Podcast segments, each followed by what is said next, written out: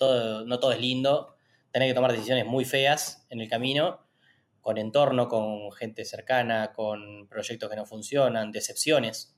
eh, y, y eso es porque te expones, digamos, si no te expones, muchos hay muchos mal, tragos que te evitas. Entonces, está bueno que uno sepa, porque en algún momento el mundo del emprendedor se volvió medio rockstar, eh, y está bueno sacarle un poco el, el condimento a eso, eh, y, que alguien te diga realmente a lo que sabe, ¿no? Hola, soy Magali Bejar y esto es Tiene que haber algo más. En el podcast desarmamos la historia de profesionales valientes que se transformaron para estar alineados con sus valores. Analizamos el camino para entender cómo lo hicieron.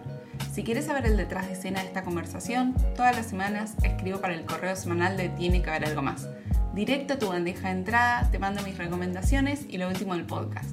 Recibilo el próximo jueves anotándote vos también en tienequehaberalgomás.com barra correo. Estabas escuchando a Juani Chereminiano. Juani es empresario y emprendedor. Es cofundador de Temple Bar y CEO de Bosque Gin. Temple es una empresa argentina con más de 40 bares y su marca propia de cerveza. Temple tiene operaciones en Argentina, en Estados Unidos y Uruguay. Y por otro lado, Bosque es una marca premium que en 2022 ganó el premio como mejor gin contemporáneo del mundo. Además de ser empresa B, exportan a 12 países. En esta conversación hablamos de qué hicieron diferente ellos, que cualquiera en su situación se hubiese fundido, pero ellos pudieron escalar un negocio, cómo él ve el modelo de franquicias y el armado de marcas, y además cómo hicieron para crecer ellos internacionalmente. Juani es uno de esos emprendedores que admiro profundamente lo que construyó, porque siendo tan difícil emprender, lo que hicieron es realmente increíble. Vamos entonces con la conversación de Juani. Hola Juani, bienvenido a Tiene que haber algo más. Gracias por venir a conversar conmigo. Gracias, eh, Maggie, por, por invitarme. Juani, voy a empezar con una historia personal de algo que pasó. Yo lo recordaba que pasó hace un par de años, pero cuando miré en detalle nuestra conversación, pasó hoy, hace seis años atrás. Así que que estemos grabando hoy es una, no sé, llamarlo señal de, no sé, Mira, momento ¿seis años de- justo? seis años justo hoy. Mira. Si voy seis años para atrás, yo estaba emprendiendo. Yo tenía una productora de danza que se llamaba Bea Ritmo, que ahora descansa en paz porque eso no existe más, donde hacía festivales de danza multitudinarios con los mejores coreógrafos y bailarines de Argentina y hacíamos eventos de, a, no sé, 400 personas y lo repetíamos en Argentina y cada vez que lo hacía yo decía, ya entendí todo cómo se hace, estoy lista para el próximo y redoblaba la apuesta y así. Y en el último festival que hice, el evento era un domingo a la noche Me estoy acordando ¿Y de la mí? situación. y a mí el viernes a la mañana me suena el teléfono. Yo estaba eh, trabajando en una oficina normal en relación de dependencia. Llegando a la oficina, me suena el teléfono y me dicen que era el dueño del lugar donde, donde yo había reservado para hacer el evento tres meses antes, con toda la producción que eso lleva. Me acaba de decir que habían clausurado el lugar y que bueno, que lo tenía que entender, que no, como que no iba, faltan 48 horas, no iba a volver a habilitarse. Como que para ellos era algo muy normal y a mí casi me agarra una CB. Y yo estaba en la oficina, en una reunión de equipo, yo creo que se me desfiguró la cara. Y empecé a mandar mensajes a personas que yo conocía que me podían llegar a ayudar. Y entre esas personas que mandé te escribí a vos. Con un nivel de desesperación que yo no les puedo explicar porque para mí este fue mi peor día de mi vida emprendedora. Nunca sentí tanta presión en mis hombros por resolver un problema que dependía de tanta gente. Vos me mandaste una opción de lugar, recibí varias opciones, del trabajo me fui, fui a recorrer lugares. Yo entraba a un lugar diciendo, Magalí, por favor, baja tus expectativas que te guste este lugar porque no hay mucha más opción. Y 12 horas después recibí otro mensaje tuyo diciendo, ¿y cómo te fue? Y yo te dije, reservé con el lugar que vos me dijiste, lo el evento lo hacemos, el evento se hizo, 48 horas después pasó todo, lo migramos y todo eso sucedió. Sí, sí. Y yo digo, o sea, esto, esto se resolvió porque vos me diste una mano en ese momento y se alinearon 28.000 planetas, ¿no? Sí, sí, se tiene que alinear mucho también, ¿no? Juan, ¿y cómo haces vos para pararte emocionalmente ante momentos difíciles como este que yo te estoy contando? Em, bueno, qué pregunta complicada, porque mm, eh, nos pasa bastante. Eh, últimamente, mm, eh, a ver, últimamente me pasa menos, pero más intenso, porque las decisiones o los proyectos van tomando otro vuelo y, los momentos límites son, son mucho más altos. Em, pero creo que eh, después de ya casi 15 años, 2008, sí, 15 años desde que comencé con, mi primer proyecto, desde que comencé a emprender, me fui armando una, una, capa, ¿no? una especie de, tallo ya en, la piel. Me parece que eh, aprendes con el tiempo a poner cosas en perspectiva y, y hacerte mala sangre en lo que realmente vale la pena y en lo que no podés cambiar, no lo podés cambiar. Y también me empezó a pasar con el tiempo que uno a veces está en una eh, por la sobreexpectativa que tiene del proyecto, de, la situación particular o, del hito que quiere lograr y no tiene en cuenta que quizá si va de frente y la cosa la, la blanquea de entrada, puede recibir mucho más empatía de lo que cree. Uno, uno por lo general no, es, no cree que puede llegar a, generar empatía en los demás en un, en un, fracaso o en una situación límite propia. Pero a mí con el tiempo me ha ido pasando de que si vas de frente y decís, che, la verdad que estaba todo dado, pero pasó esto, esto y esto, del otro lado probablemente eh, encuentres más comprensión de lo que vos crees, porque estás totalmente sesgado. O sea, estás pensando en tu objetivo, en todo lo que le pusiste eh, y te estás queriendo matar porque no se esté dando. Y después decís, che, para, para el resto por ahí no es tan dramático. O sea, y quizás lo encauzás moviendo un par de variables, ¿no? Eh, y eso con el tiempo eh, me, ayudó mucho, o sea, me ayudó mucho. Al principio nos, con yo y con mis socios, digo, ¿no? No, no, no pasaba algo como queríamos eh, no llegaba a, asomarse a la expectativa y nos, nos bajoneábamos o nos decepcionábamos y después cuando decíamos, che, al final salió mejor de lo que creíamos. Está bien, salió un poquito corrido del eje, con, otras, con otros condimentos, pero salió mejor de lo que esperábamos, ¿viste? Eh, y, en, muchos casos eh, termina siendo porque lo sincerás con tu entorno y tu entorno te, te, te, muestra más empatía de la que vos creías, digamos, ¿no? Pero, pero sí, o sea, eh, igual con el tiempo te, pasa, ¿no? Que uno eh, con, la experiencia aprendes eh, a, qué hacerte mala sangre y a qué no. Bueno, esto es lo que dijiste un poco del error. está en el libro de cómo ganar amigos e influir sobre las personas. Hay un momento muy chiquito donde dice, si vos reconoces tu error antes que la otra persona te diga, es mucho más valioso. Mucho más valioso. Lo tuve que leer por el club de lectura de la membresía. Así que por eso tengo esta referencia tan fresca. Em, ¿Se te ocurre un ejemplo esto de, que, de lo que me estás diciendo de algo que haya salido un poco distinto, pero... Mm, este, ¿qué puede ser? Eh, a ver, deja de pensar. Pero, mm, eh, bueno, en, la última vez hicimos el, primer festival que hicimos acá en Buenos Aires, eh, que fue la primera vez que producíamos y hacíamos un festival como marca de cerveza, digamos, como tenemos locales, pero se nos ocurrió cortar la calle, armar tipo dos escenarios, 20 artistas, eh, un delirio total, totalmente ido de presupuesto y qué sé yo. o sea, tipo el doble de lo que habíamos presupuestado, ¿viste? O sea, estaba yendo todo para cualquier lado y fue como, en un momento nos pasó que hasta el mismo día eh, hasta se abarajó de, no tener el permiso que nos habían dicho, cuestiones políticas, ¿no? Y ahí fue como, soltamos, eh, este, también se agregó la cuestión del clima, che, está por llover, ¿no? Tormenta eléctrica, ¿qué hacemos? Suspendemos. Si lo pasábamos al día siguiente, no teníamos el permiso de la calle, teníamos que pagar igual escenarios, artistas, todo, y fue como, eh, nada, soltemos y soltamos, llovió, 5 de la tarde paró, y después tuvimos que recalcular toda la agenda, eh, y incluso muchos artistas no pudieron tocar, y terminó siendo, pero muchísimo mejor de lo que nosotros hubiéramos imaginado. Explotó y automáticamente fue como eh, eh, cantidad de artistas diciendo quiero estar en el próximo, cantidad de sponsors diciendo quiero sumarme a esto que están haciendo, que, es una locura. Era un festival gratis para 10.000 personas en el medio de Palermo, gratis, o sea, gratis. Este, y no habíamos producido nunca un evento.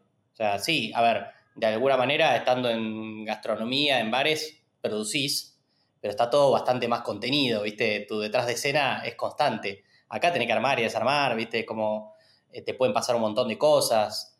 Eh, y la verdad que, eh, ese día superó mucho la expectativa nuestra y creíamos que, nos iba a ir, dijimos, no, hicimos hicimos un fracaso, hicimos un desastre con meternos en esta, sobre todo porque aparte nos estábamos metiendo en una, en una actividad que desconocíamos por completo. O sea, fui a mil festivales,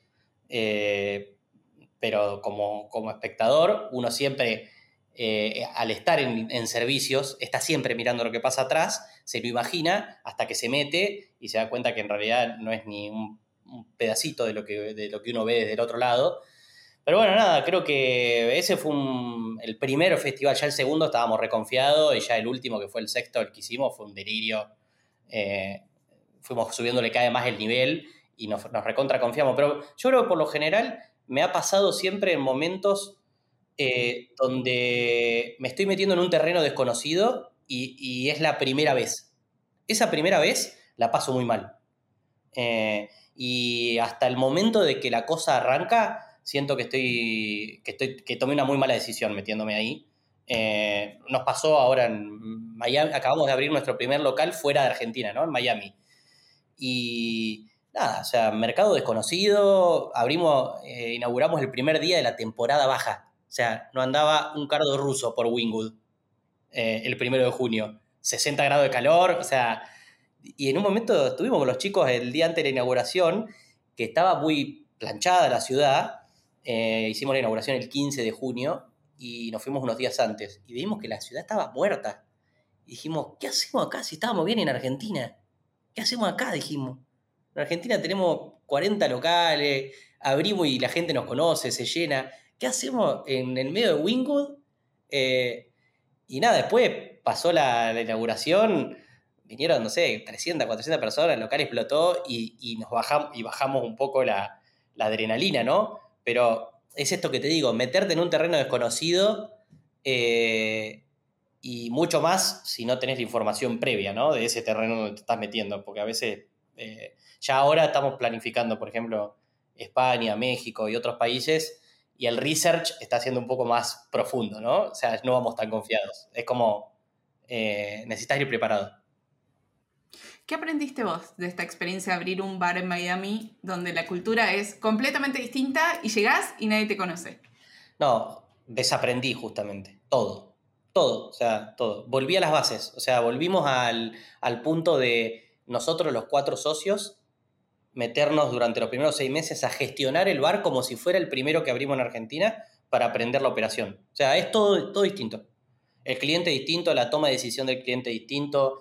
Eh, a ver, ni hablar de eh, hacer negocio en un contexto donde los precios no suben y donde no los tenés que cambiar, eh, pero a su vez está súper competitivo, ¿no? Em, adaptar el concepto, adaptar la música, este, entender cuál iba a ser nuestro público en un lugar donde hay un, o sea, es muy cosmopolita y si no, y si no entendés cómo en poco tiempo empezás a direccionar bien tu propuesta, eh, haces de todo pero no haces nada. este, nada, o sea, aprendimos el management en un país totalmente distinto al que veníamos, al que veníamos operando nosotros. O sea, hace 13 años que hacíamos gastronomía en Argentina, con inflación, con devaluaciones, con situaciones financieras, crisis y demás, y caímos a un lugar que, donde las reglas están totalmente claras, pero es hiper competitivo eh, y desconocido, ¿no?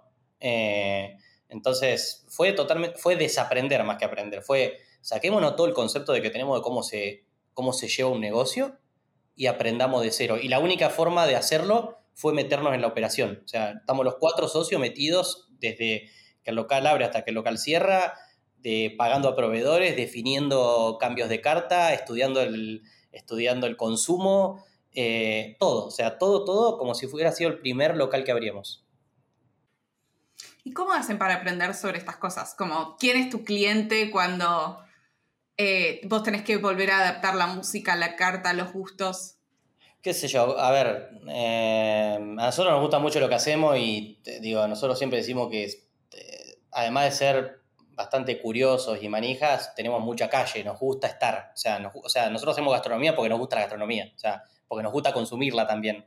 Eh, entonces, y, además somos cuatro socios, que eh, es clave, digo, y somos los cuatro, pensamos bastante parecido en el, en, en el corto y en el largo plazo, pero en el mediano plazo somos, tenemos personalidades muy distintas. Entonces, eh, eh, challengear un tema está bueno, digamos, porque por lo general te agrega una perspectiva de que, y además que en estos 15 años todos fuimos cambiando mucho nuestra situación personal. Yo, hace 15 años era un pibe de 25 años y pensaba en salir y ahora tengo una familia, tengo una hija, tengo otras variables en mi, en mi decisión mis socios lo mismo. Entonces, todo ese, todo ese cóctel hace que, a, pesar de ser los cuatro socios muy amigos y compartir prácticamente el 50% de nuestro tiempo y nuestra vida juntos, eh, tenemos insights muy distintos con el paso del tiempo.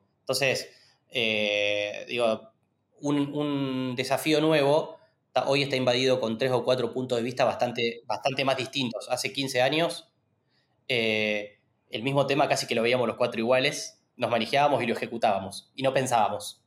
Hoy hay como muchísimo, bueno, hoy justo hoy tuvimos una reunión los cuatro porque estamos armando una marca nueva para una cadena, estamos armando una cadena de bermuterías eh, con el vermú nuestro que lanzamos hace unos meses y nos llegó el primer render del arquitecto y los cuatro con ideas distintas. Fue como, ok, hagamos un zoom porque eh, por lo menos alineemos la mitad, ¿viste? Porque si uno quiere hacer un local de noche, el otro uno de día, el otro una pizzería y el otro es como, ok, juntemos no. Pero bueno, el primer shock fue, che, a mí me encanta, a mí me parece espantoso, a mí esto me gusta y esto no. Ah, ok, chicos, un Zoom, porque no lo vamos a resolver por WhatsApp.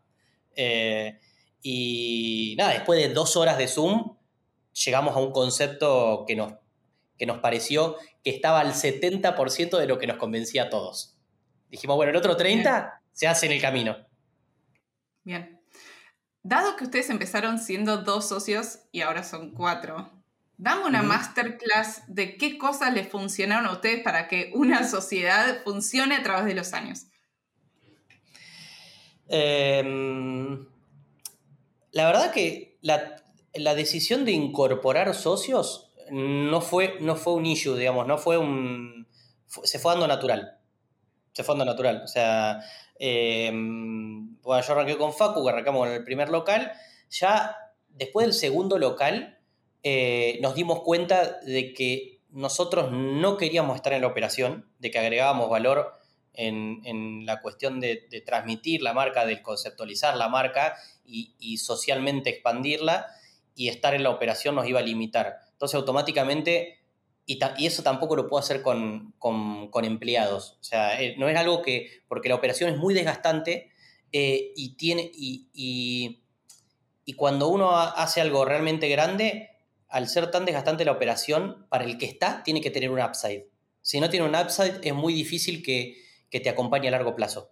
Eh, con, el mismo, con el mismo nivel de, de pasión y de incentivos, ¿no? O sea, entonces, el primer, la primera situación se presentó, nada, en el segundo local, recién arrancábamos, y, mm, se sumó Bruno, eh, que es primo de Facu, y fue muy natural porque era familia, eh, hacía muy bien lo que hacía, era obsesivo, ¿viste? Estaba en los detalles de esto, el horario, las luces, la música, la carta, eh, entonces fue medio natural, fue como, che, Bru, operaciones lo absorbe y, y no vemos que le pese porque también es, eh, podés hacer las cosas, pero, eh, pero, pero energéticamente te puede empezar. Bueno, él se movía como un pez en el agua, ¿viste?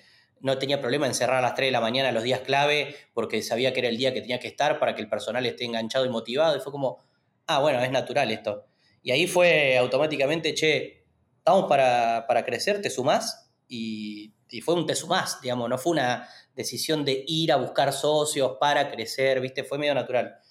Y, mm, y, el cuarto, Juanchi, se suma, eh, nosotros ya teníamos cuatro locales, todos en Buenos Aires. Él era nuestro vendedor de Pernod Ricard, nuestro vendedor de, nos vendía la bebida y era fanático del bar. Y entonces todos los jueves, todos los viernes andaba en el bar y se cruzaba con nosotros. Eh, y él nos insistía con que Temple había que, expandirlo, que expandirlo, que expandirlo. Nosotros decíamos, la verdad que no tenemos a alguien que pueda salir a vender la marca y a juntarse con gente. Ninguno, a ver, si bien eh, tanto Facu como yo, que son dos de los que conoces, tenemos un perfil social, eh, podemos hacer cierta parte comercial, pero llega un momento donde nos cansa. Y para poder expandir una marca y vender una marca eh, a nivel regional, global, y necesita gente que realmente disfrute estar hablando con gente. Eh, Viste, que no tenga que no, que, no sea limitado eso.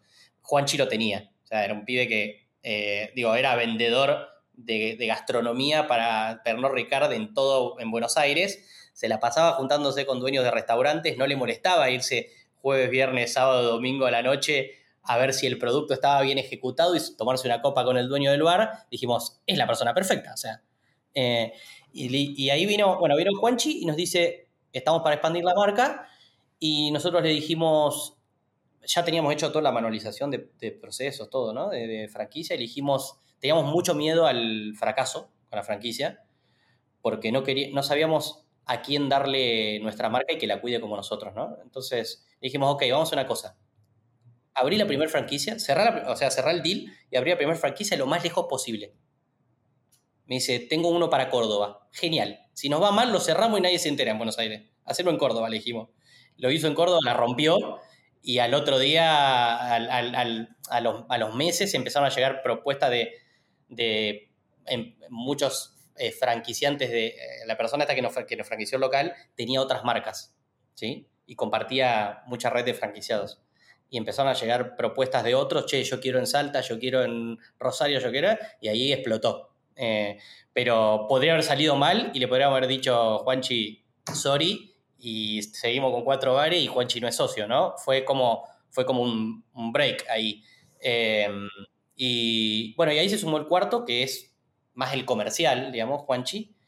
Eh, pero de vuelta, fue, eh, fue como muy orgánico, ¿viste? Como muy, eh, mucha inercia hubo en, el armado de la sociedad. No fue que nos sentamos con Facu y dijimos, che, necesitamos crecer, ok, hay que salir a buscar gente con capital y gente que opere, o socio operador, como se fue dando. Se fue dando, eh, fue fluyendo, la marca fue gustando y cada vez que dimos un pasito eh, necesitamos una pieza en el equipo y la pieza ya la teníamos adentro de alguna manera, ¿no? Estaba como ahí alrededor en entorno chico y, nunca fue un tema, eh, viste, tema de, acciones, porcentaje, como salió todo natural. Mm. Un anuncio rápido y seguimos con la conversación. Desde que empezamos el podcast recibimos muchísimos mensajes de oyentes desde 59 países contando el valor que sacaron de escucharlo. Después de hablar con muchos de ustedes, lanzamos la membresía Tiene que haber algo más. La idea central vino cuando me di cuenta que yo los tenía que conectar para que se conocieran. La comunidad es una membresía global y remota donde aprendemos junto a otros profesionales desde más de 25 ciudades. Vienen invitados del show para hacerles preguntas de todo tipo en un espacio de confianza o damos clases los que estamos dentro. Tenemos un club de lectura donde votamos un libro y debatimos entre todos. Hay un chat que nos conecta durante la semana para pedir ayuda, compartir recursos y oportunidades. Hacemos un desafío mensual, como por ejemplo usar máximo una hora las redes sociales y compartimos todos los días una prueba. Y además les comparto a los miembros una grabación exclusiva del podcast que no publicamos ni en Spotify ni en YouTube. Dentro hay personas talentosas y ambiciosas que están trabajando activamente en mejorar como profesionales en sus carreras y proyectos Vas a encontrar personas en relación de dependencia con carreras súper interesantes, emprendedores y freelancers. Y aunque cada uno esté en una industria diferente, nos une la forma de pensar. El enlace está en la descripción y si te quieres unir, fíjate en tienecaberalgomás.com barra comunidad. Ahora sí, volvemos con Juani. ¿Y cómo arreglaron esto de, em, para el que nadie lo hizo, esto de que ya hayan dos socios y después que se vayan sumando? ¿Cómo arreglan cómo se distribuye la torta? Eh, bueno, qué sé yo, fue medio. Se fueron, se fueron como. Fueron como propuestas bastante informales de arranque. Eh, hoy, por ejemplo, tenemos algo que. Em, a ver, desde que se sumó el cuarto y se definió, después se fueron abriendo muchos negocios. Eh, hoy tenemos varias cosas que se fueron abriendo en este tiempo. nunca más tuvimos que decir cómo se iban a distribuir. Armábamos sociedades o empresas o lo que fuera y siempre éramos los mismos, los mismos porcentajes. Nunca hubo más que discutir eso. Se discutió una sola vez, quedó claro, o se debatió si querés, eh, no llegó a discusión. Eh, y quedó esa vez planteado y es, bueno, estamos de acuerdo cómo funcionamos, sí, cada uno tiene claro su rol, esto fluye, metámosle y en cada cosa que venga estas son las, estas son las condiciones. Y los cuatro lo tenemos incorporado. Como ni, se preguntó cómo iba a ser la distribución de, equity en Miami o en México o en, eh, en los próximos proyectos, ¿no? O, en, en las marcas de bebidas que lanzamos en los últimos cuatro o cinco años. Como siempre fue copy-paste sin tener que hablarlo. En el momento, eh, no, a ver, tampoco te voy a mentir, no fue una, char, no fue una charla relajado, eh, en ojotas y, che, estamos de acuerdo así, sí, listo, se cerró.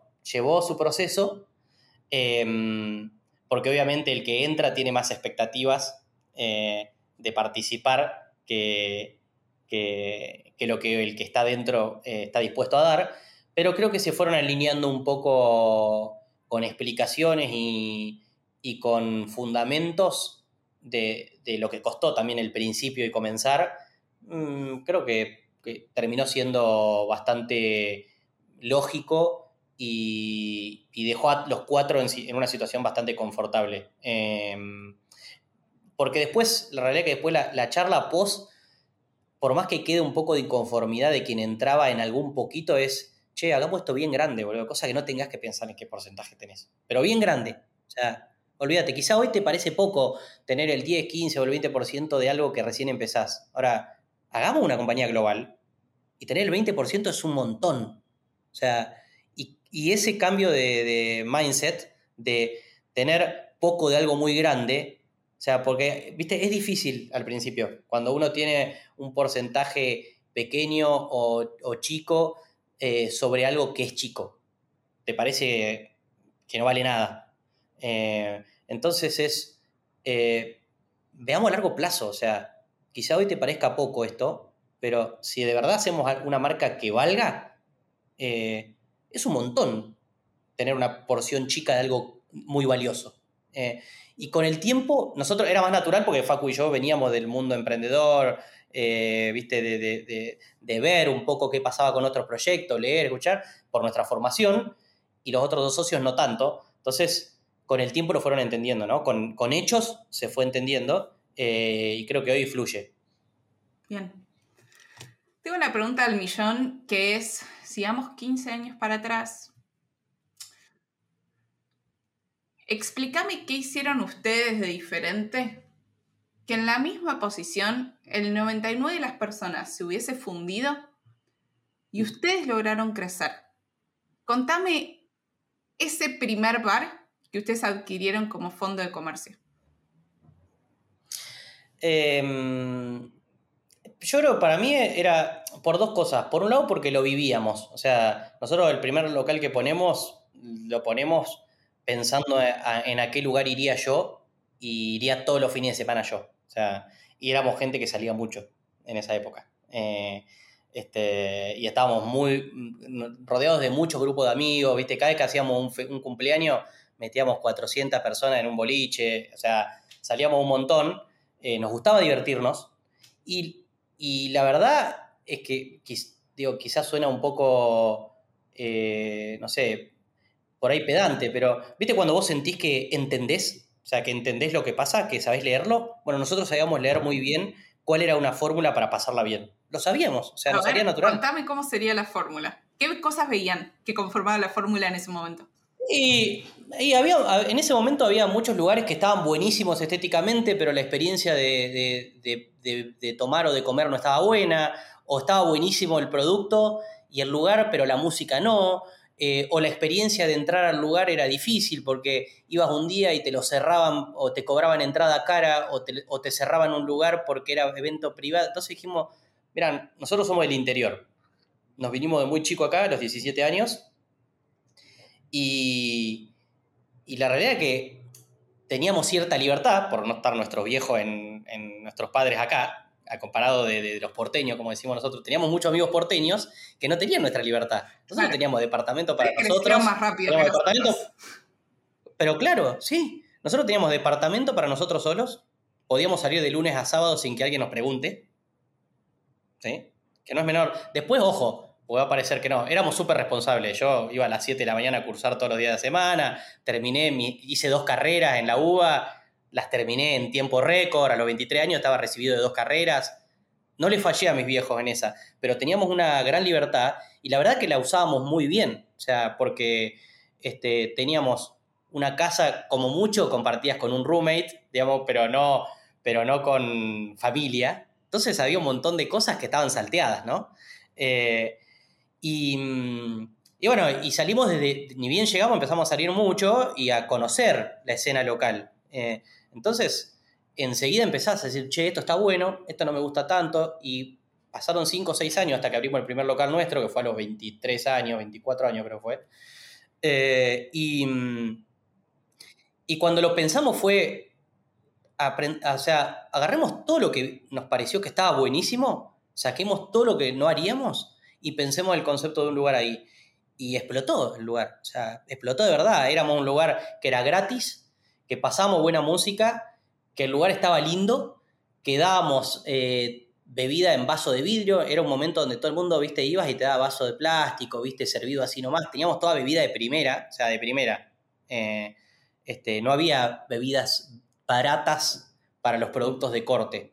Eh, y, y, fueron un montón de temas que para nosotros en ese momento fue resignar rentabilidad o, profit, porque la entrada, cobrar entrada es muy rentable, porque vender producto barato es muy rentable. Nosotros dijimos, no, hagamos un producto premium accesible. Y explotó. O sea, venía gente de, San Isidro a hacer cola al local nuestro para entrar, o sea, en el medio de Palermo. Eh, nada, y, ahí entendimos que había variables que nosotros leíamos bien. Eh, después eh, nos metimos con Temple y adaptamos un poco la propuesta ya más a nuestra edad, ahí estábamos más cerca de los 27, 28, nos fuimos de la noche al after office, ¿viste? Ya era... Eh, y, pero lo adaptamos con el mismo concepto, dijimos, bueno, tenemos que entender cuáles son las variables que hace que la gente que consume en este rango, en este ticket y en este rango de, de horario de día, elige. Y ese tipo de cosas eh, siempre creo que entendimos como Mm. Eh, cómo, sacárselas al cliente y, traducirlas en una fórmula, ¿no? ¿Y cómo hicieron cuando compraron el primer local para ir acomodando las deudas sin que nunca cierre las puertas? Em, a ver, tuvimos, la verdad, te soy sincero, tuvimos mucha suerte, mucha suerte, qué sé yo, o sea, eh, en el momento que nosotros abrimos, eh, eh, abrimos el primer Temple, en el primer local que estaba en Palermo, que no era Temple, no era la cadena que compramos, fue un local que alquilamos y arrancamos de cero pintando la silla nosotros. Súper, súper chiquitito. Temple lo compramos, ¿sí? Y agarramos un local que estaba endeudado, es verdad. de hecho, compramos la sociedad y todo, porque en ese momento fue post-Cromañón y no se podía tener bandas en vivo y ese lugar tenía habilitación para bandas en vivo, que era un asset importante, decidimos comprar una sociedad, a pesar de que no nos lo recomendaron nuestros abogados, porque la sociedad tenía como 15 años, muchos empleados, lo hicimos igual.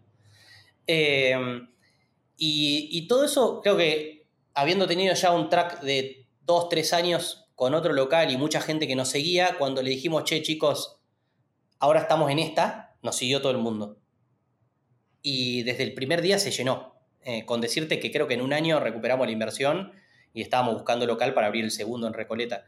Entonces, tuvimos un poco de suerte, digo, un poco de suerte nos siguió, nos siguió nuestro público, enseguida la gente tomó el concepto y los resultados fueron bastante eh, rápidos. creo que en tres meses habíamos triplicado la facturación que venía teniendo el local que compramos. Eh, entonces nos, acompañó un poco la, situación. Eh, así que no la sufrimos tanto. O sea, logramos que todo lo que estaba negociado de deudas poder, poder afrontarlo y enseguida dimos vuelta a la ecuación. Bien.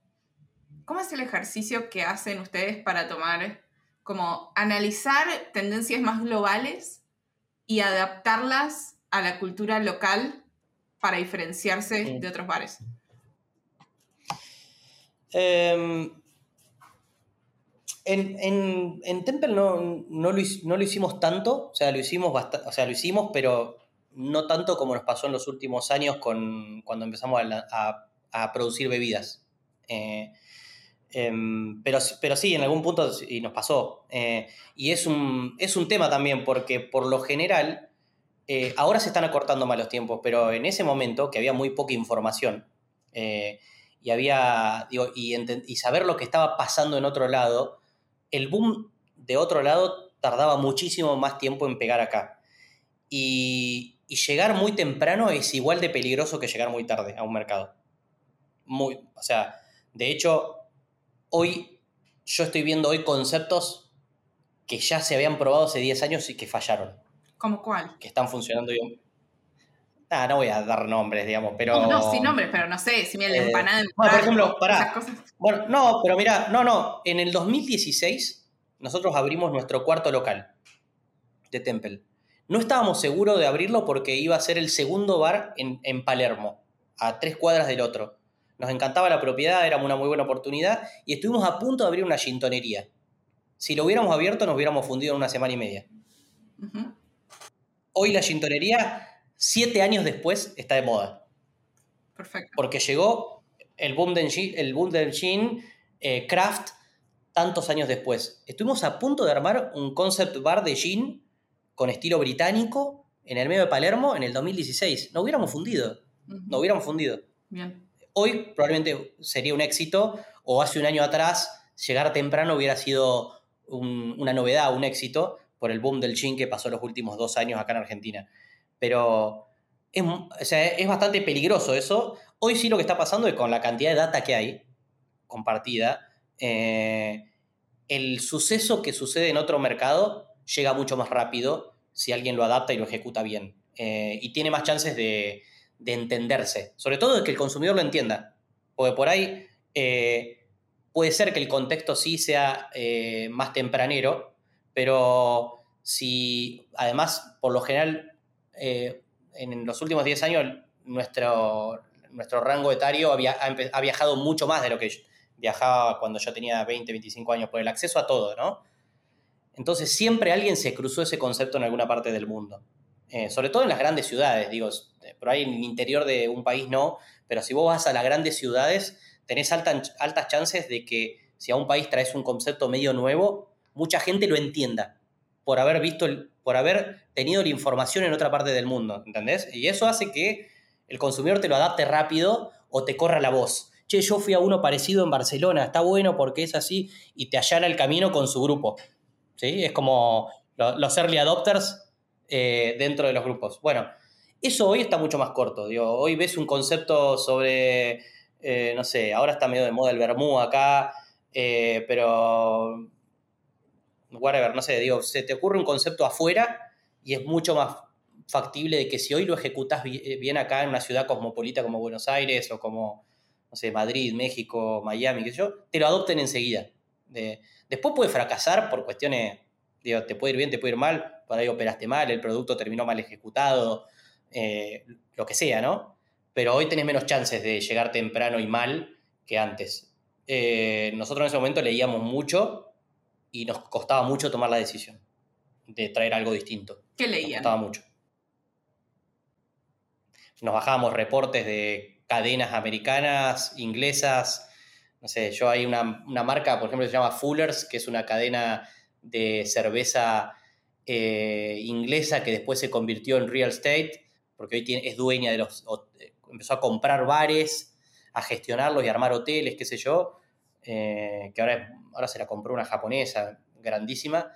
Eh, la leía desde el 2014, me bajaba los reportes públicos de Fullers y yo tenía dos bares. O sea, yo quería entender cómo veían ellos a los bares. Son tipos que hacen 160 años que tienen bares. Tienen que saber más que nosotros cómo hacer bares. Como, entonces, hacíamos mucho eso, ¿viste? O, eh, seguir compañías de cerveza. Antes de meternos con el mundo de la cerveza, a producir cerveza, a bajarnos los reportes de, de de, eh, de compañías públicas americanas que ya tenían 30 años de cerveza artesanal, eh, leer un poco en qué estaban invirtiendo, en qué se venía. Eh, nada, todo ese tipo de cosas siempre lo hicimos. Buscar data. O sea, lo que a mí me vuela a la cabeza siempre que, que vuelvo a escuchar como las historias de Temple es que estamos hablando de bares y a la vez como toda esta ingeniería que tiene atrás, porque lo que vos me... O sea, cómo está hecho podría ser cualquier otra cosa. Entonces siento que ahí hay algo como muy asombroso. Total, por eso, pará, por eso por eso en el camino nos fuimos metiendo, bueno, poco conocés más nuestra historia, pero fuimos invirtiendo en juguetes, en impresión 3D, después, después nos fuimos metiendo en otros proyectos, porque en definitiva la concepción del negocio, eh, entender las variables y la estructura era la misma. Después te puede ir bien, no, pero a nosotros nos gustaba una manera de, de, concebir proyectos o negocios, ¿no? Y nosotros, te digo, el primer, esto no, de acuerdo con Facu, habíamos puesto el primer bar en Palermo, teníamos 23, 24 años, todavía laburábamos en relación de dependencia y, laburábamos en el bar los viernes y los sábados, ¿no? Y durante la semana nos miraban, en el, nos decían, ¿y cómo anda el bolichito? Nos decían los compañeros nuestros de trabajo. Y nosotros le decíamos, no es un bolichito, sea, es una empresa. O sea, nos enojábamos, nos enojábamos. ¿Entendés? Y nosotros desde el primer día pusimos el primer local que alquilamos y pintamos la silla nosotros, pero antes de empezar teníamos sistema de gestión, planilla de disponibilidades, planilla de pagos, PNL diseñado el primer día, antes de abrir el bar. Es como. Y, yo siempre le decía, mira, nosotros, digo, estamos haciendo bares por una, una situación circunstancial, digamos.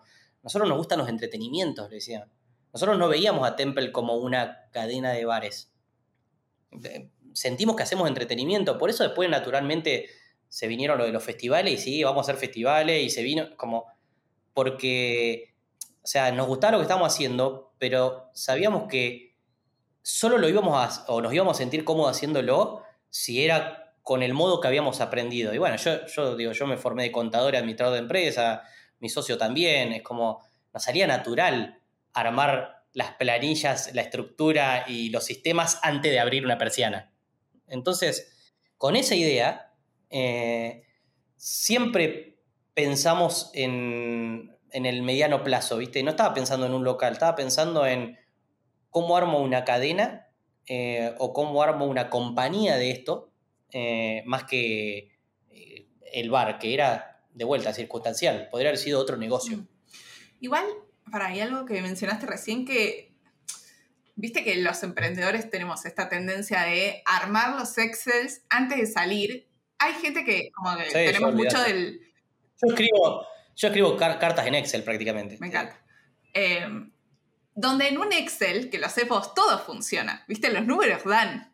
Pero es muy distinto cuando de tu Excel, antes de abrir, abrís un bar y empezás a ver y a ejecutar que eso pase. O sea, no, no termino de entender qué, hicieron ustedes después del Excel.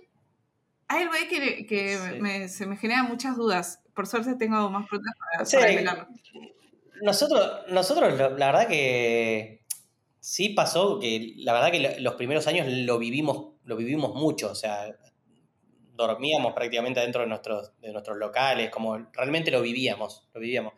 Y eso es clave para cualquier proyecto, digamos. Eh, lo tenés que vivir y lo tenés que sentir. Si no lo, si no lo sentís, es muy... A ver, te puede pasar que encuentres una fórmula fácil de replicar y que después se escale y no te genere mucho y no te consuma mucha energía pero son pocos los proyectos así, o sea, son muy pocos. Eh, y yo creo que el secreto en eso fue que, primero que teníamos 10 veces más energía que ahora, Eh, pero estábamos nosotros en todo, o sea, en todo, en todo, y nos gustaba lo que hacíamos y le dedicábamos 24/7 eh, a pensar en qué más, ¿viste? Hoy ya obviamente creces, tenés equipo, te vas rodeando de gente que te agrega mucho valor, que te permite disociar eh, tu tarea y enfocarte en, en, lo que hoy, después de mucho tiempo, sentí que agregaba valor. Pero cuando arrancamos éramos pulpos y nos encantaba ser pulpos. O sea, nos encantaba. O sea, estábamos, o sea nadábamos muy bien en esa.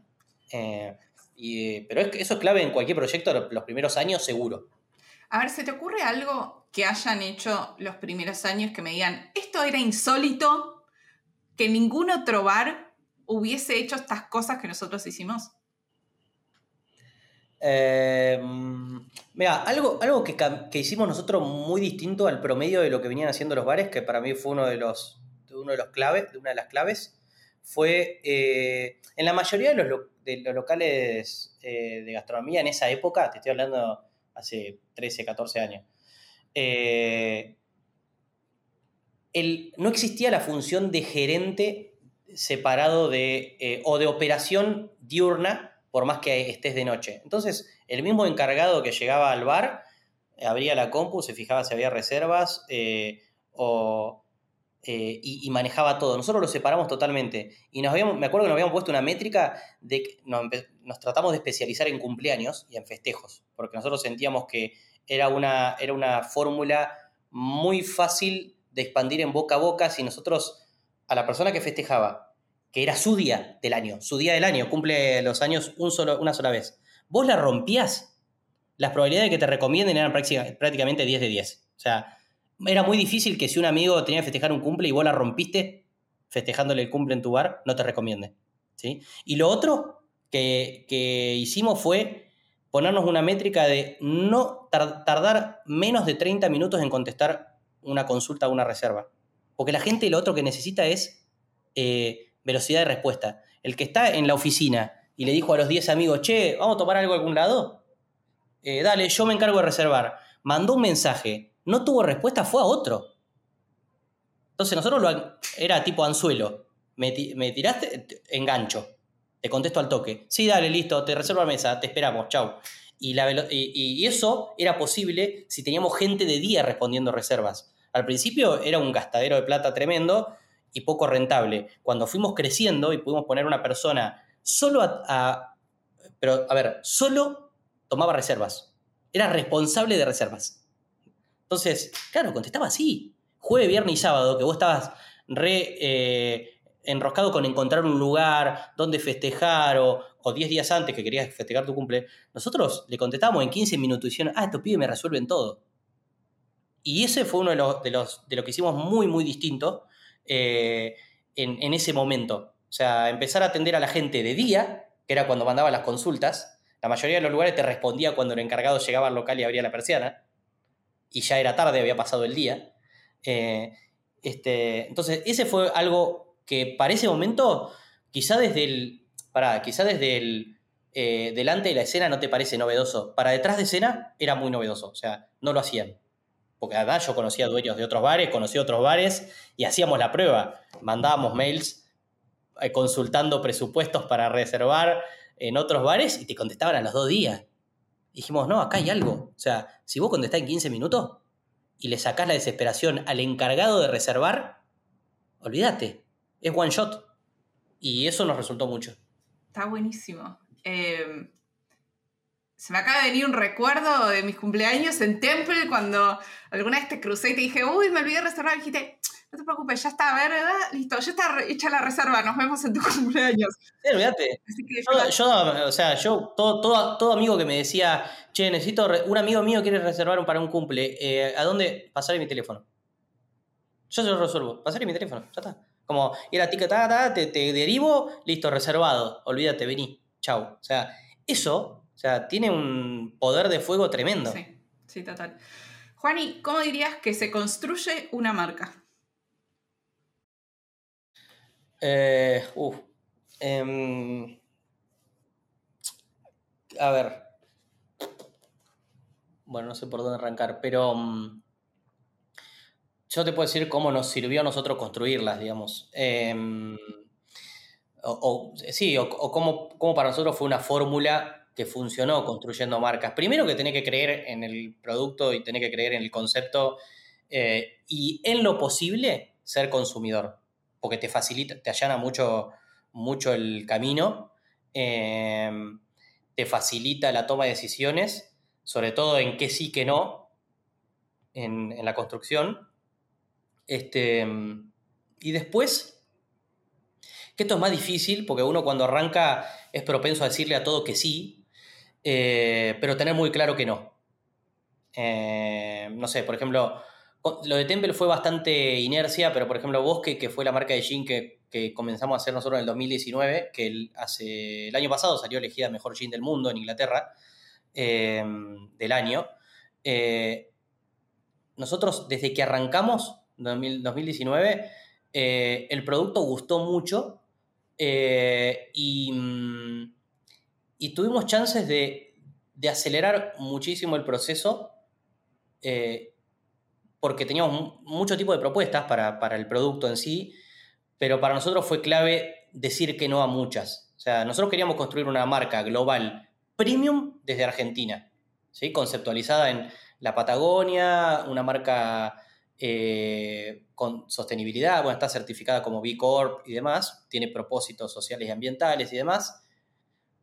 Pero en ese camino de esas variables que nosotros ya las sabíamos que las queríamos para mediano plazo, es muy difícil decir que no a muchas, a, muchas oportunidades en el corto plazo, ¿sí? Dónde estar, a dónde ir, a cuánto vender el producto, eh, etcétera, ¿no? Eh, desde tener ofrecimientos de Mm, de, mercados muy interesantes, muy tentadores, pero donde el pricing tenía que ser otro para que funcione y es como diciendo, no, yo vendo este precio. Yo quiero que vos que valga 30 dólares en la góndola. Si vale menos de 30 dólares no es premium y estoy pegándole a la marca. No me importa que sea rentable, que yo pueda bajar eh, el precio para que vos puedas ponerlo a 20 dólares en una góndola en China. Prefiero vendértela a 30 y en Japón. es más chico el mercado, perfecto, pero mi construcción es de mediano plazo y es premium. Entonces, tener claro que no es mucho más importante, eh, porque en el camino, en el, emprendedor, por lo general, y sobre todo cuando uno, nosotros tuvimos una suerte con este proyecto igual, ¿eh? Eh, no teníamos, no vivíamos de este proyecto, nosotros vivíamos de Temple, entonces a nosotros nos dio la facilidad de construirlo con total tranquilidad y sin tener que mirar la caja porque ninguno de nosotros vivía de esto. Entonces, ¿qué hicimos? Durante cuatro años reinvertimos constantemente en la marca hasta llegar a, la escala que llegamos. Eh, y eso nos permitió decirle que no a muchas oportunidades que cualquier otro emprendedor le hubiera dicho que sí, porque eran muy tentadoras cuando uno mira la, el, cash flow los primeros años, ¿no? Porque te cambia, o sea, a nivel económico te podría haber hecho saltar muchos pasos, ¿sí? Son, eh, sin embargo, nosotros teníamos claro, che, esto sí, esto no lo quiero, esto no, o sea, esto no. Eh, o, querés estar en tal lugar porque tengo un amigo, no es mi target, o sea, no, quiero estar ahí. O sea, no quiero estar ahí porque el producto es premium. Y si estoy ahí y lo ven ahí, lo asocian con otro, con otro, con otro clúster. Entonces, eh, pero bueno, a ver, nosotros porque lo teníamos muy claro y sabíamos que meternos en el mercado global de Spirits Premium era un, es un juego a 15 años, no era un juego a 2.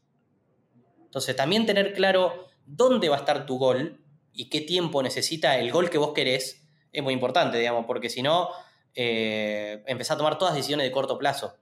Eh, pero a nosotros en la construcción nos sirve mucho el, el que no, porque aparte hoy estamos sobre, expuestos a información. Es, mucho más fácil eh, hoy por sacar eh, lo que tenés alrededor. Che, esto me gusta, esto no me gusta. Esto... Es mucho, mucho más fácil sacar los no para armar lo que vos querés.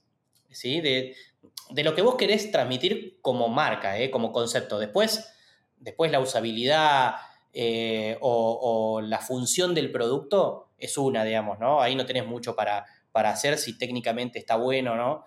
Eh, nosotros, obviamente, nos tomamos casi un año para desarrollar el líquido. hicimos pruebas, pruebas, pruebas, un año desarrollando el líquido, porque tampoco teníamos apuro. Y, fue un producto que costó, lo hicimos eh, con un proceso bastante poco usual eh, y más caro de, producir, pero lo mandamos, lo mandamos a todas las competencias del mundo y, ganó 40 medallas en dos años, Bosque, en todos los continentes. Eh, de vuelta, podríamos, nos podríamos haber apurado en un montón de decisiones y eso no hubiera pasado. Después te puede pasar o no, obviamente, ¿no? te, tendría que acompañar un poco la, este, el resultado.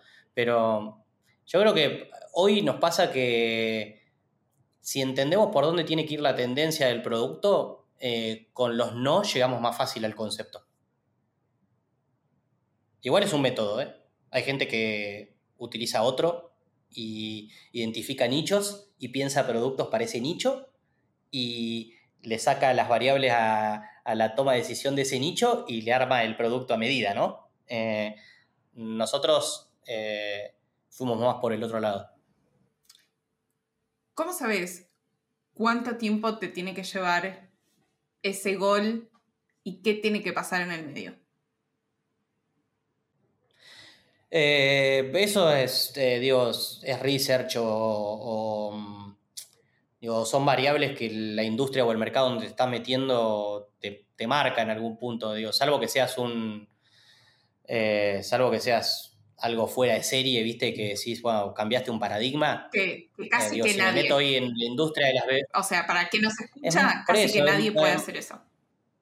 Nadie, nadie. O sea, es muy, muy difícil, muy difícil meter una de, otro partido. O sea, literal. Eh, entonces, eso es, digo, nosotros estudiamos mucho tiempo cómo se construyeron los grandes grupos de, spirits globales, eh, cómo fueron armando sus portfolios, qué tipo de productos tienen en sus portfolios, eh, nada, en qué mercados sí, en qué mercados no. Eh, em, leímos mucho sobre adquisiciones de marcas premium de Spirits Craft eh, que han adquirido los portfolios globales de Spirits, en cuánto tiempo las adquirieron y en qué estadio estaban esas empresas cuando las adquirieron. Nada, para entender un poco, más allá de que te adquieran o no, es eh, porque en definitiva, cuando, cuando, los jugadores grandes del mercado de spirits, ¿no? por ejemplo en el caso nuestro de Bosque, que esto nos pasó construyéndolo, eh, adquieren compañías, de alguna manera es porque alguien empezó a, ver, a verle un valor determinado a esa, esa pequeña compañía, ¿no? Y porque es muy difícil saber cuánto vale tu compañía si, si no tenés una referencia la referencia aparece cuando aparece un ofertante. Digamos, si no, está bien, yo te puedo decir que sí creo que Bosque, por el revenue que tiene y por las medallas, puede valer esto. Pero hasta que no haya alguien dispuesto a pagar eso, no vale eso. ¿Sí? Entonces, todo ese research que te, que te cuento nos da un parámetro a nosotros de, bueno, entonces tenemos que pensar en que estos son, si queremos hacer cosas buenas, premium, en este mercado, el valor se empieza a ver en este tiempo. ¿Sí? Intrínseco o para el comprador, pero se empieza a ver en este tiempo. Entonces, no podemos pensar una marca premium de spirits global para conseguir objetivos en tres años. No porque nos vamos a, nos vamos a pegar contra un paredón. ¿sí? Entonces, ahí se te hace un poco eh, los goles y entendés por cuáles vas a pelear eh, al año por cuáles vas a pelear a los 5 y por cuáles vas a pelear a los 15, ¿no? Después te puede pasar que, viste, nosotros no esperábamos a los dos años mandarle a una competencia en, Inglaterra y que salga elegido mejor gin del mundo. Bueno, sí, eso nos acortó. O sea, eh, del año pasado ahora exportamos a 15 países solo por aparecer en la tapa de una revista. Ok, fue un, fue un issue de suerte, sí, puede ser. Eh, no te pasa siempre, sino quizá hubiéramos tardado un tiempo más en hacer que, que otra gente eh, capte el valor de nuestro producto, ¿no? Me gusta este capítulo de la conversación que es el gin porque aparecieron varios conceptos que estoy segura que nadie que está escuchando esto hubiese asociado gin con Sistema B, que ya tuvimos varios acá que pasaron, emprendedores, vino Andrea Burt de Sistema B, entonces eh, vamos a ese capítulo para entender cómo funciona todo esto. Y el segundo concepto es Gin con campeonatos mundiales. Entonces, explícame primero cómo es el proceso para competir en el Mundial de Gin.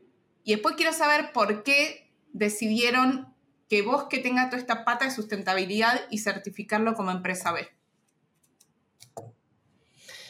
Eh, lo, del lo, del Mundial de Gin, en realidad hay varias competencias globales, algunas con más, más prestigio y más tiempo de recorrido que otras. Em, particularmente en el mundo del gin, eh, nada, UK, Inglaterra es la cuna del gin, o sea que en ese sentido eh, es el lugar donde las marcas quieren ir a pelear, ¿no?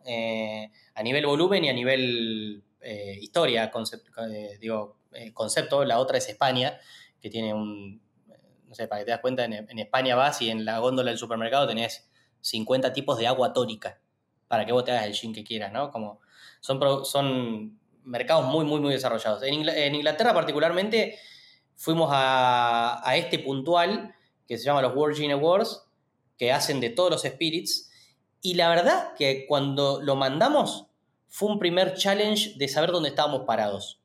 Fue como, necesito que alguien que no somos nosotros eh, totalmente ajeno y con variables objetivas nos diga dónde estamos parados.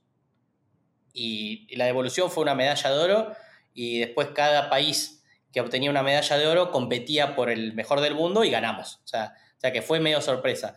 Pero ¿qué pasó? Eh, ese fue el primero y dijimos, ah, bueno, acá hay algo.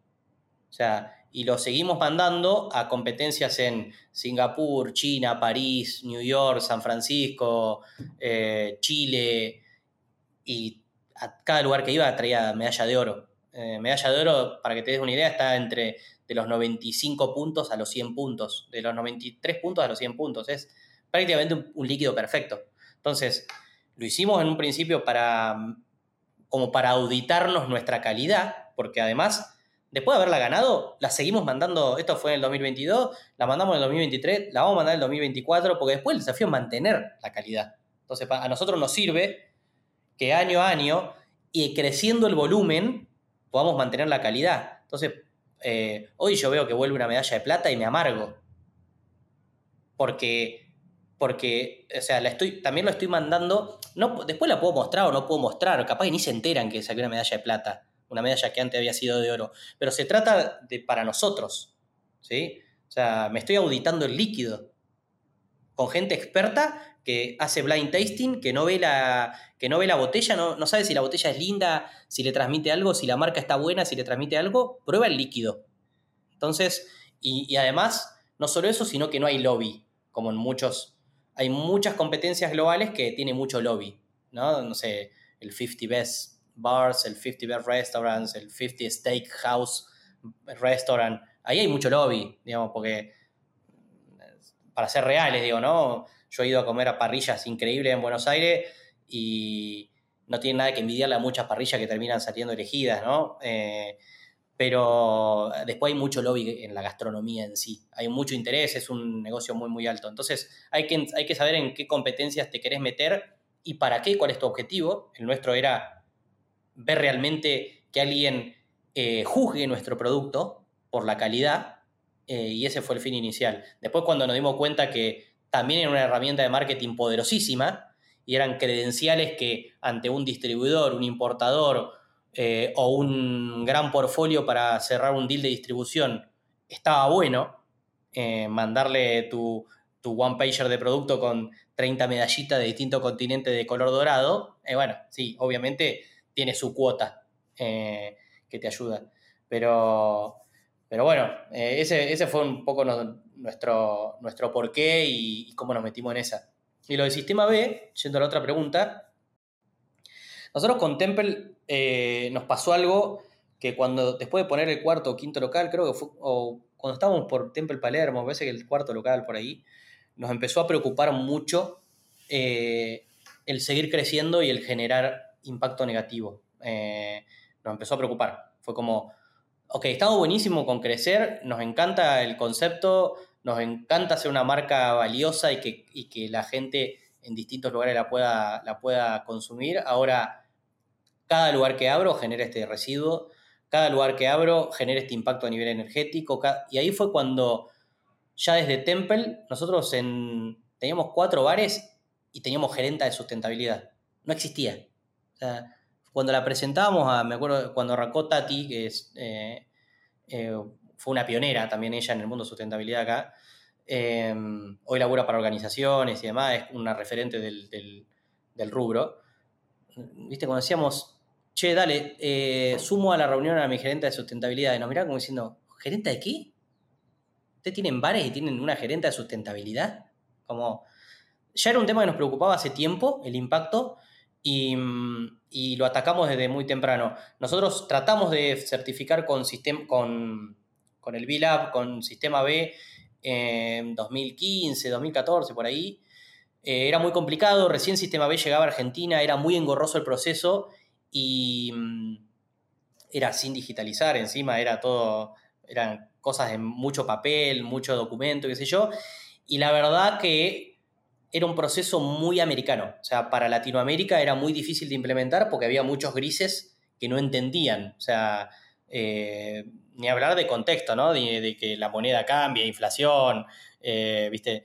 Pero había muchas variables que eran muy difíciles de aplicar y, y en ese momento no, se nos hizo muy difícil. Eh, era ponerle muchísimo recurso de nosotros para certificar y en definitiva nosotros lo que queríamos era challengearnos nosotros mismos. Así que nos sirvió todo el proceso para cambiar un montón de, procesos y de manera de hacer las cosas y de vincularnos, cambiar tipos de proveedores, eh, empezar a impulsar eh, normativas para cambiar normativa de la ciudad de Buenos Aires que, que no nos permitía tener los resultados que queríamos. Por ejemplo, no existía el tema de, la recolección de residuos eh, orgánicos que no terminen en un relleno industrial. O sea, eh, entonces hacer compost a escala, nos empezamos a meter un poco con emprendedores que pudieran nuclear a cadenas para hacer compost a escala. Bueno, metimos en una que estuvimos casi dos años tipo tratando de cambiar la matriz de la gastronomía y en un momento fue como,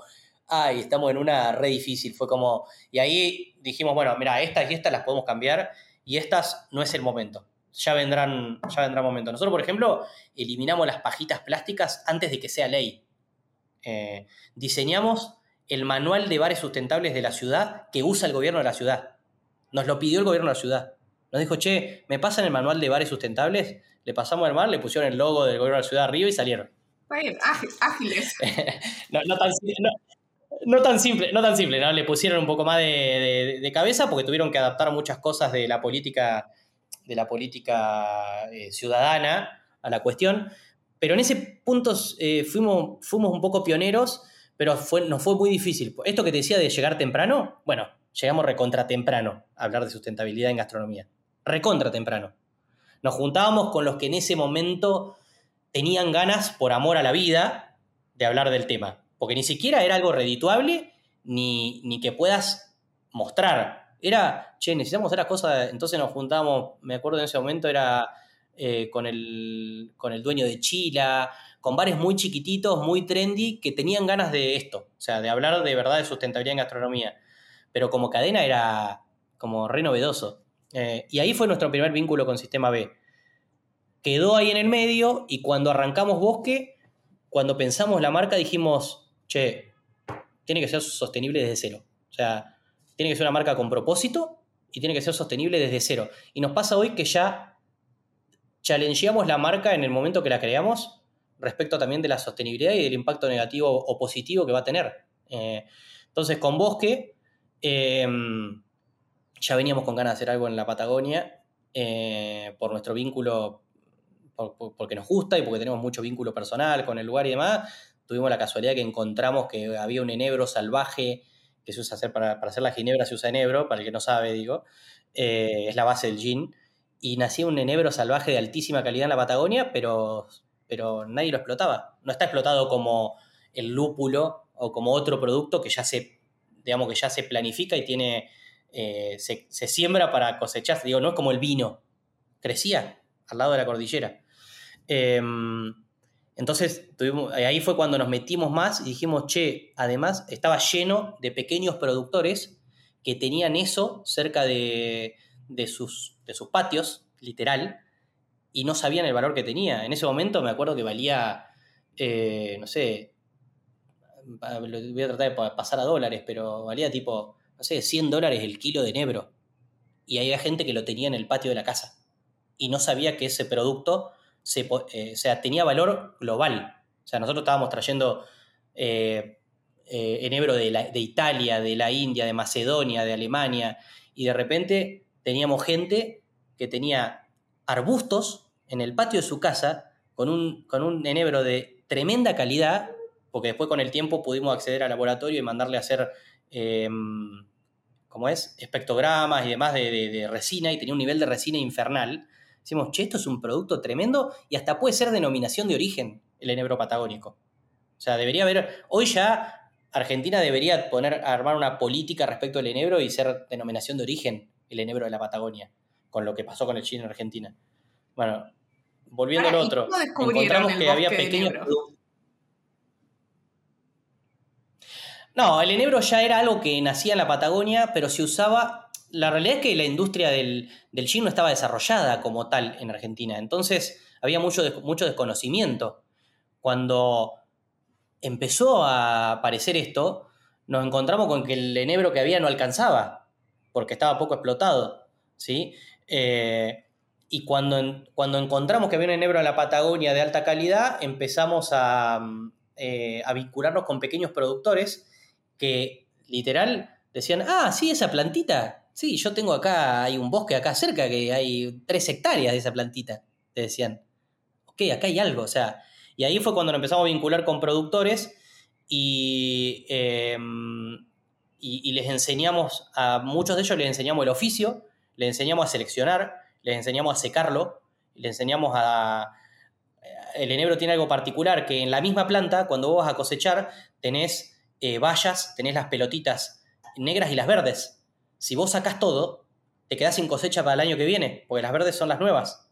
Entonces, tenés que saber eh, aprender a cosechar. Entonces, se hace a mano, con guante, porque te pincha. Eh, es todo un tema. Y nosotros ayudamos a formar a pequeños productores para que aprendan el oficio. Y les empezamos a comprar en forma directa, salteando intermediarios. Entonces, para que digo, para darte una idea, con la, con la cosecha que le compramos a unos productores de la zona del lago Puelo, el primer año se compraron una lancha. Hacía 20 años que vivían ahí y necesitaban esperar que la lancha, eh, la lancha de, la gente de ahí no era lancha colectivo, sino la lancha que cruzaba el lago dos veces a la semana esté porque, para ir a provisionarse. ¿Viste? Como y dijimos, ah, boludo, el impacto que podemos generar acá es infernal es infernal. Entonces, ese pasó a ser uno de nuestros pilares principales a nivel social. Eh, enseñarles el oficio y ayudarlos a crecer a los pequeños productores en forma directa, pagándole un precio justo de mercado. Em, y mm, desde ese día, para nosotros la cosecha del enebro conceptualmente representa mucho. Vamos todos los años, vamos a cosechar nosotros, va nuestro equipo a cosechar, a aprender la experiencia de cosechar enebro, porque aparte se cosecha una vez al año. Trabajamos con enebro fresco, que eso también es buenísimo. O sea, enebro cosechado de acá, que sale de acá y que ese mismo año se cosechó. Eh, así que eso terminó siendo uno de nuestros pilares. Y el otro, que ya por el nombre y por el lugar sale natural, era la reforestación. Entonces nos empezamos a vincular con, una ONG con la que nos terminamos, ahora somos parte del board de la ONG, de tan manija que nos metimos. Eh, somos parte del board de la ONG que se llama Reforestar que básicamente eh, donamos parte de nuestros ingresos para, para, las misiones de reforestación de zonas incendiadas o, deforestadas en la Patagonia Argentina. Me encanta que justo los mencionaste ellos porque, eh, y también he estado mucho hablando de los pilares de marca. Yo dije desde momentos eh, como muy temprano en la membresía de Tiene que haber algo más, dije el 1% de lo que ingrese se dona a ONGs que estén eh, ayudando en desigualdad o en clima. Y cuando pregunté a los miembros, tipo, ¿qué me recomiendan? Como, ¿qué ONG está haciendo un buen trabajo? Salió Reforestar. Entonces fue una de las primeras, eh, yo no sabía que vos estabas en el board, salió mm. una de las primeras como que colaboramos. Entonces voy con la última pregunta, que es, ¿cómo cerramos este episodio? Te voy a dejar un espacio de micrófono abierto para compartir un último mensaje, algo que ya hemos hablado, no, pero que quizás haya quedado en el tintero, en tu cabeza, para cerrar esta entrevista. Em, nada, eh, la verdad espero que sirva de algo para alguien, eh, esto que estuvimos hablando, que le sirva de atajo eh, o que le aclare alguna de todo lo que hablamos, que le aclare alguna idea. no, quizá esto que también hablábamos antes de comenzar, que te decía que con el tiempo me fui, me fui volviendo más realista y, mm, y crudo y, mm, y eh, quien me pide hoy un consejo o me, dice que, le recomiendo como emprendedor, eh, nada, es que yo siempre digo que no es, no es, fácil emprender y no es para todos emprender. Eh, si no tenés el contexto adecuado, la gente ideal o ideal o la gente adecuada que te rodee o los recursos, ni te metas porque es un camino duro, difícil, eh, y te tiene que gustar, digamos, tiene que ser, tiene que animarte a un poquitito de riesgo. Si sos realmente adverso al riesgo, ni lo hagas porque es un camino bastante duro, quédate tranquilo en la de, en la de, en, lo programable y en lo planificable, que puede ser un poco más aburrido, pero la comodidad tiene algo lindo también, ¿no? Eh, creo eso. Eh, porque, de vuelta, creo que conté varias anécdotas de lo que nos ha pasado en todo este tiempo, que no todo es, todo, no todo es lindo. Tenés que tomar decisiones muy feas en el camino, con entorno, con gente cercana, con proyectos que no funcionan, decepciones. Eh, y, eso es porque te expones. Digamos, si no te expones, muchos hay muchos mal, mal tragos que te evitas. Entonces, está bueno que uno sepa porque en algún momento el mundo del emprendedor se volvió medio rockstar eh, y está bueno sacarle un poco el, condimento a eso eh, y, que alguien te diga realmente a lo que sabe, ¿no? Pero creo que más de eso. Em, nada, espero que a alguien le haya servido algo de todo lo que dije. Con eso estoy conforme. Eh, con, con, servirle, con servirle en esta charla de atajo a alguien con algo, ya estoy bien. Bien. Última pregunta, Bis. Decime cuál fue tu última decepción. Eh, mi última decepción. Em, uf, no me acuerdo. No me acuerdo. ¿Y alguna? Eh, pero, pero, segura, pero seguramente tiene que ver con, con relaciones personales, esto que te decía, porque eh, no, sí, es verdad, hace un tiempito. Eh, nada, personas muy cercanas a las que uno cree eh, amigo que cree o cree, cree que entendería la, situación, la circunstancia de uno y no la, no la comparte y termina todo o, no, todo mal o no todo tan bien. Pero creo que tiene que ver con esto, con personas muy cercanas que terminan em, rompiendo relación con uno por, por, una circunstancia de la vida, que uno no la ve así. Pero bueno, nada, son, es parte de la regla del juego, ¿viste? Son parte de los riesgos que uno tiene. Eh, las decepciones que he tenido en, en, casi toda mi carrera han tenido que ver con relaciones personales. Mm.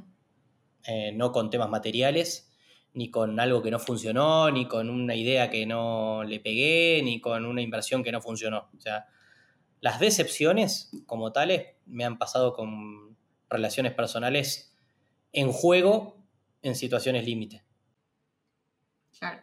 Es que al final somos todas personas haciendo cosas. Entonces. Total. Es eso, es esa combinación moviéndose. Totalmente. ¿Cerramos? Entonces. Dale. Gracias, Juani. Gracias por venir y compartir todo esto. Un lujo. Beso. Chau, chau. Gracias por escuchar este episodio. Nos ayudas un montón compartiendo el capítulo a alguien que le pueda servir. Acuérdate que todas las semanas comparto ideas en el correo de Tiene que haber algo más. Escribo sobre mis recomendaciones y el detrás de escena de la comunidad y el podcast. Lo mando todos los jueves directo a tu bandeja de entrada. Anotate vos también en tiene que haber algo más.com barra correo. Nos vemos la semana que viene.